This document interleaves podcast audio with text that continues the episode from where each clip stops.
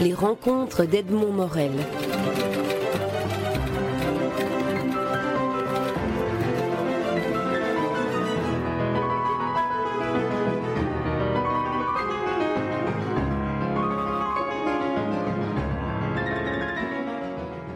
Michel Fitoussi, vous publiez aux éditions Grasset Elena Rubinstein, la femme euh, qui inventa la beauté. Alors on pourrait dire de cette biographie parue chez Grasset qu'elle est un roman. Euh, en effet, euh, Elena Rubinstein est un personnage au départ éminemment romanesque. Oui, tout à fait. C'est ce qui m'a vraiment intéressé chez elle, c'est que à travers son, histoire, j'ai vu d'abord une histoire romanesque, l'histoire d'une jeune femme qui naît en 1872 à Cracovie, dans le faubourg juif de Kazimierz, d'une famille pas très riche qui part euh, faire fortune et un peu poussée par la nécessité en Australie à l'âge de 24 ans. C'est une petite femme de 1m47 qui prend un bateau et qui traverse la moitié du monde pour se retrouver dans le nouveau monde, entre guillemets, qui va lui être au départ très hostile, et qui meurt en, 65 à New York à 93 ans, après avoir fait fortune. Elle est une des femmes les plus riches de son temps, et surtout, elle a traversé le siècle, elle a connu tous les artistes, elle a vécu sur trois continents, euh, elle a bâti en tant qu'entrepreneur une, une, non seulement une fortune mondiale, mais en plus une entreprise qui, à sa mort, compte plus de 30 000 employés, 15 usines dans le monde, euh, et elle a effectivement contribué à l'industrialisation de la beauté, euh, à l'invention de la beauté moderne et à l'émancipation des femmes. Et c'est ce que j'essaie de raconter dans, cette, dans, cette biographie qui effectivement suit aussi, à travers son histoire à elle et son destin particulier, la grande histoire et, et tout le XXe siècle. Alors, on va quand même revenir sur, sur le, le, personnage qu'elle est. Au départ, quand vous dites qu'elle mesure 1m47, c'est vrai que c'est un détail qui, qui, qui n'a l'air de rien, mais qui finit par... On, a d'elle l'image, quand on voit ses portraits d'une grande dame altière, on pourrait imaginer qu'elle est comme ça. Or, quand elle part, c'est une gamine qui part à l'aventure. Ah, c'est vraiment une gamine. Alors, elle est l'aînée de, de huit sœurs, ce qui, euh, ce qui lui a donné l'habitude de commander euh, dans, dans, dans, sa ville natale de Cracovie. Sa mère euh, les forme à être des bonnes maîtresses de maison, des bonnes épouses. Euh, elle leur apprend la beauté aussi, ce qui est curieux dans ce milieu assez pieux et orthodoxe. Mais euh, dans cette famille, il y a des, amis chimistes, des parents. D'abord, c'est ce que raconte la légende. Elena Rubinstein mentait beaucoup, donc elle le raconte, mais je veux, vraiment la tenir pour vraie. Et, euh, on fabrique une crème de beauté que la mère passe sur le visage de ses filles pour les protéger des intempéries. Il fait très froid en Pologne. Elena Rubinstein, comme ses sept sœurs, a une peau très pâle, très lisse. Et quand elle arrive en Australie, sa mère lui a glissé dans sa valise ses douze pots de crème. Elle lui a donné une ombrelle pour se protéger du soleil, car il faut vraiment se protéger la peau. Et c'est à partir de ces douze pots de crème qu'elle va, euh, va commencer à bâtir, euh, à bâtir son empire de la beauté. Quand, vous, quand, vous, le racontez ou quand on, vous lit, c'est vrai qu'on pense au roman, mais on pense aussi au cinéma. On dirait presque une séquence d'un film de David Lean quand vous, quand vous racontez ça. Bah, C'est-à-dire que c'est vrai que euh, j'ai beaucoup pensé au cinéma, et c'est vrai que quand vous parlez de roman, euh, je, me suis, pour les débuts de sa vie, euh, très largement inspirée de son autobiographie, qu'elle-même avait pas mal arrangé. mais j'ai voulu donner d'emblée, même si 90% de, de, ce que je raconte est, est vrai, j'ai fait des recherches, etc. Mais j'ai voulu d'emblée donner un ton romanesque, la, mettre sur ce bateau et la faire partir. Et c'est vrai que j'avais une vision très cinématographique. Et d'ailleurs, euh, j'imagine très bien qu'un film pourrait être tourné euh, euh, sur la vie d'Elena Rubinstein. Ça n'a jamais été fait. Ah, ça n'a jamais été fait. Justement, en, vous écoutant, je me disais, dans le fond, c'est un peu curieux qu'un metteur en scène ne soit pas saisi déjà de, de cette histoire. Parce qu'en vous lisant, on se dit, il y, y, a de la matière. Il y a de la matière. Alors, il y a 15 jours, je suis allée à Los Angeles pour faire une interview de Demi Moore par, pour mon journal, pour Elle, où je travaille. Et Demi Moore est, est l'égérie d'Elena Rubinstein, l'image en tout cas. Et j'ai déjeuné avec elle ensuite et on en a parlé avec son agent. Et voilà, c'est une éventualité qui peut l'intéresser euh, parce que parce qu'elle est aussi euh, demi-mour, très battante, très énergique, très plutôt féministe, plutôt pour la cause des femmes, et que le destin d'Elena Rubinstein la passionne. On m'a aussi proposé de, faire une série euh, parce que c'est vrai qu'une série embrasserait plus le siècle et c'est peut-être intéressant aussi. Donc voilà, tout ça est à, est à voir, à discuter. le cinéma comme la télévision sont sont des projets vraiment intéressants, mais qui sont à long terme. Alors alors on va voir. Alors revenons à Elena Rubinstein et, à vous-même, alors aussi à votre, à votre travail qui est à la fois, vous, vous venez de le signaler, vous êtes journaliste, euh, vous êtes euh, biographe, vous avez écrit aussi des livres de témoignages. Euh, alors comment, comment, quelle est la position qui, qui, vous semble la plus, la plus confortable en tant, en tant qu'écrivain? Est-ce que c'est celle du, du, journaliste dont vous avez besoin des instruments ou bien celle finalement de laisser libre cours à l'imaginaire et à la liberté que, qu'elle permet? Alors, dans, ma vie de tous les jours, moi, j'ai beaucoup de mal à faire, la part des choses et à choisir euh, entre le métier de journaliste et le métier d'écrivain. J'écris aussi bien des romans que des essais ou, des biographies, puisque c'est la première que j'écris, ou des documents. Euh, c'est parfois un petit peu compliqué à cause du temps, parce que quand les choses se télescopent, c'est pas évident, et le journalisme est dans l'immédiateté, alors que l'écriture, euh, quelle qu'elle soit, est dans, la, longueur, et dans la profondeur, dans la distance. Donc, ça pose effectivement des problèmes d'emploi du temps. Pour, euh, précisément Elena Rubinstein, j'ai à la fois utilisé mes compétences d'enquêtrice et de journaliste, puisque je suis allée rechercher des archives, par exemple la presse australienne euh, mmh. euh, numérisée depuis le milieu des années. Mais c'est inouï quoi. Numérisée depuis le, milieu des années euh, du, 19e siècle, et il y a absolument tout. Et j'ai par exemple retrouvé les premières réclames publiées dans des journaux australiens par Elena Rubinstein, 1903. Elle utilisait d'ailleurs à l'époque des stars de l'époque, une Nellie Stewart qui était comédienne, parce qu'elle a beaucoup travaillé avec les comédiennes, qui disait pas parce que je le vaux bien, mais qui disait j'utilise la crème Vala, c'était le nom de sa crème à l'époque, parce qu'elle est bonne pour ma peau. Je suis allée chercher des sites de généalogie, je suis allée aux États-Unis, j'ai rencontré les membres de la famille euh, qui restent, il n'y en a pas beaucoup.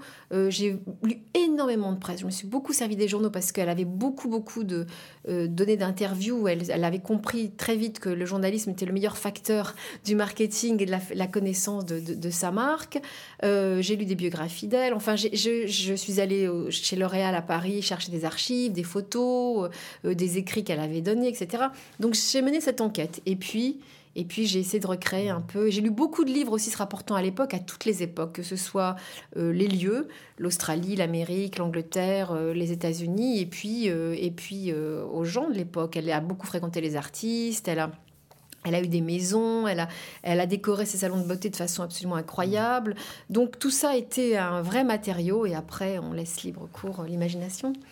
Lorsque vous avez euh, commencé à travailler sur, euh, sur cette personnalité étonnante, quels sont les, les, éléments qui, qui, que vous avez identifiés qui, selon vous, ont fait qu'elle est devenue ce qu'elle est? Parce que venant d'un milieu qui ne, ne, la prédestinait en aucun cas à devenir, là, comme vous disiez, cette euh, grande femme d'industrie, cette femme libre aussi, revendicatrice, quel a été le, le déclencheur alors, il y, a plusieurs choses à mon sens. D'abord, euh, à, Casimir, en Pologne, elle, a une double casquette, si j'ose dire, et elle le dit dans son autobiographie. J'ai appris très tôt à commander et à séduire. Commander, c'est son bataillon de sœurs euh, qu'elle menait à la baguette. Euh, tenir des livres de contes dans l'épicerie bazar de son père, qui lui était beaucoup plus doué pour lire des livres de prière que pour faire des calculs et faire des affaires. Elle, elle le sauve d'ailleurs plusieurs fois d'un mauvais pas. Euh, séduire avec ce que lui apprend sa mère, la beauté, et puis cette espèce de gynécée comme ça, et puis la rébellion tout de suite puisqu'elle veut pas se marier et que et qu'on l'envoie rejoindre ses oncles et, et qu'elle a cette espèce de courage. En, yiddish on dit pas et vraiment elle possède ça. Et puis son moteur, je crois, c'est montrer à ses parents de quoi elle est capable. Mm. On l'a on l'a expédié en Australie comme un vulgaire paquet. Eh bien, vous allez voir. Et puis, elle réussit après bien des, péripéties en Australie. Elle ouvre son premier salon de beauté en 1902. Mais elle, peut, elle pourrait s'en tenir là, et pas du tout. Elle a soif d'apprendre. Elle, a, elle, elle, a, elle est une, une étudiante en médecine rentrée, puisqu'elle aurait voulu faire des études et qu'elle n'a pas pu les faire. Elle a l'intuition que la science peut se mettre au service de la beauté il y, a, quelque chose chez elle, il y a quelque chose qui, la ronge et qui est l'ambition, l'ambition, l'ambition de réussir, de gagner de l'argent, de faire des affaires, de vivre dans le luxe, de pouvoir se payer tout ce qu'elle a envie de se payer, euh, d'appartenir à la haute société aussi. Et tout ça, ce sont des moteurs pour elle. Et puis bien sûr, la beauté, rendre les femmes belles, parce que ça aussi, c'est très important.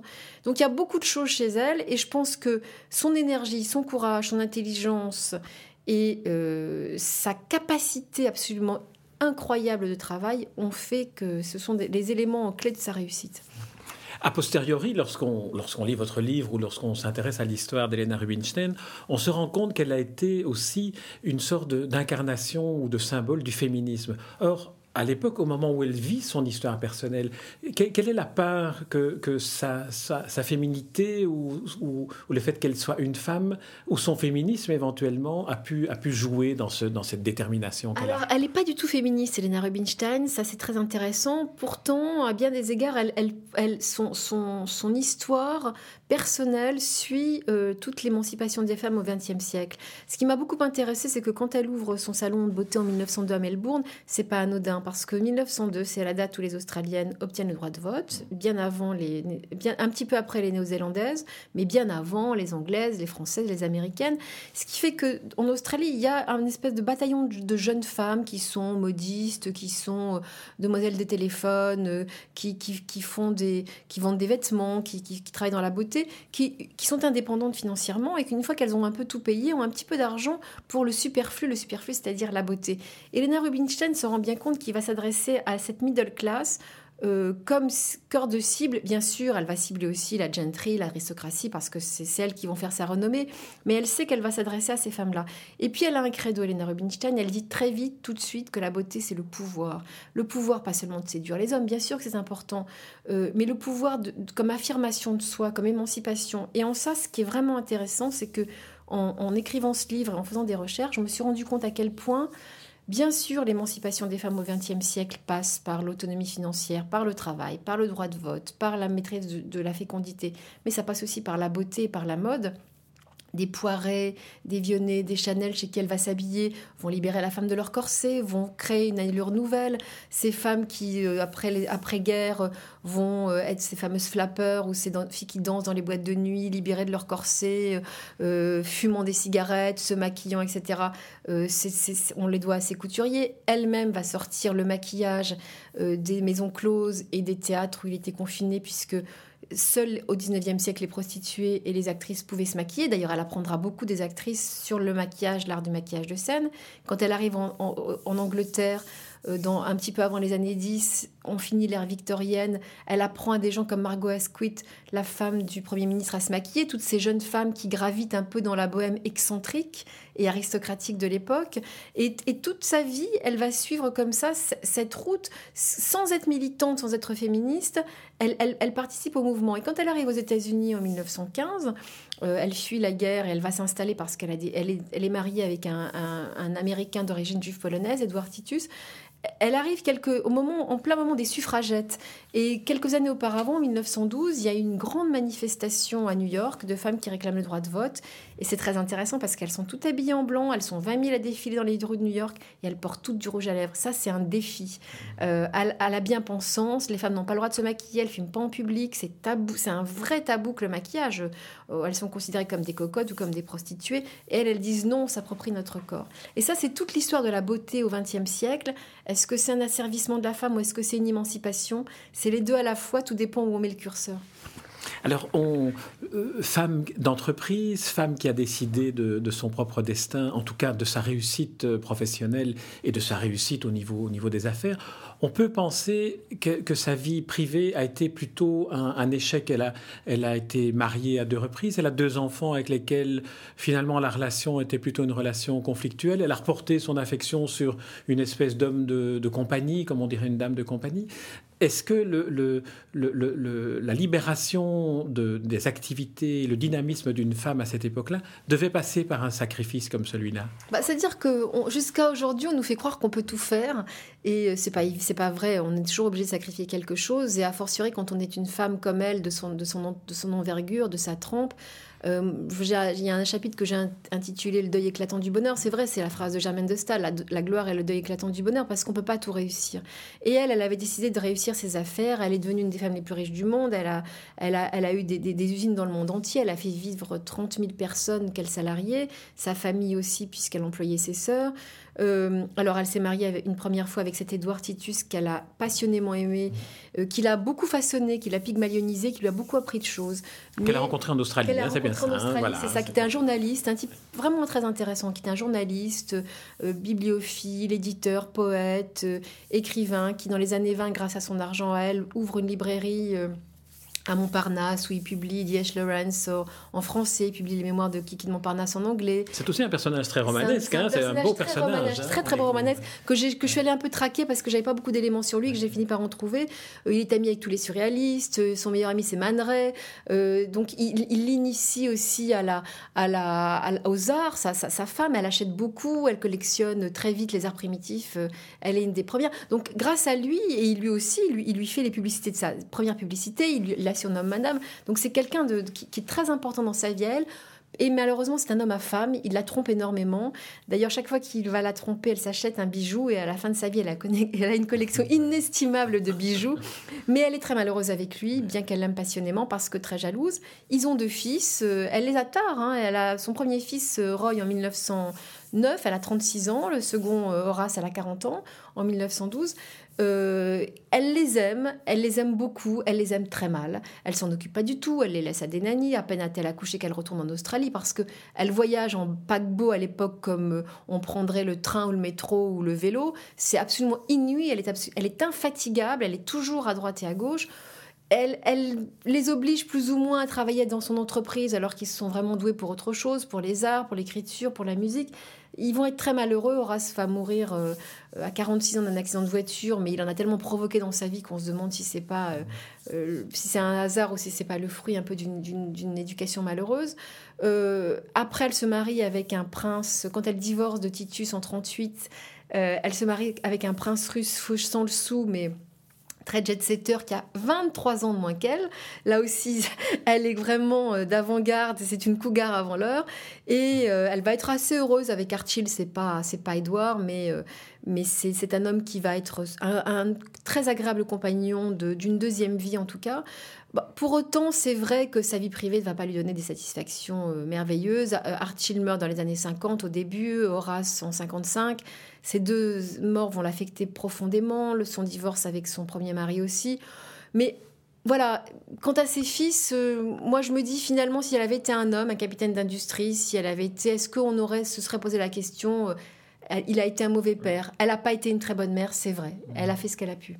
Michel Fitoussi, je vous remercie pour, euh, pour cette interview et, la manière passionnante dont vous parlez de, ce livre passionnant que, que, vous avez écrit, la biographie d'Elena Rubinstein, euh, sous-titre La femme qui inventa la beauté, et c'est paru chez, chez Grasset. Alors, une toute dernière petite question sur Grasset. Vous remerciez votre éditeur Manuel Carcassonne. Comment se passe le, le, le travail avec un éditeur lorsque on est finalement à trois, Elena Rubinstein, vous et Alors d'abord, c'est à lui que je dois ce livre, puisque quand j'ai commencé à, découvrir par une petite monographie euh, la vie de cette femme, j'en ai parlé. Il m'a dit, mais tu devrais faire une biographie tout de suite. Euh, euh T'en as pas fait. C'est vraiment un très très beau sujet. Alors Manuel est mon éditeur depuis 15 ans. C'est devenu un ami très proche.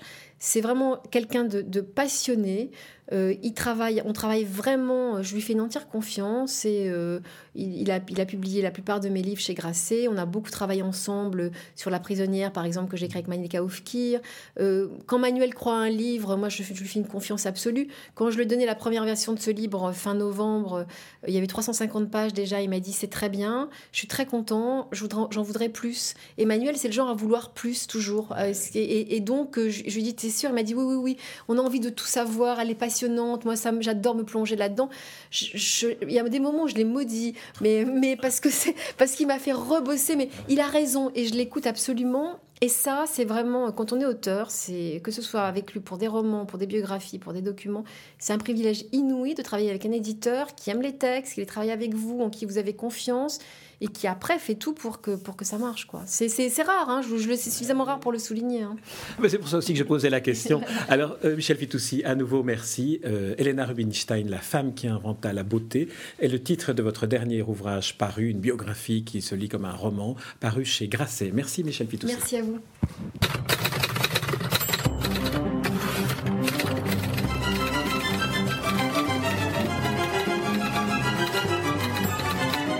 Les rencontres d'Edmond Morel.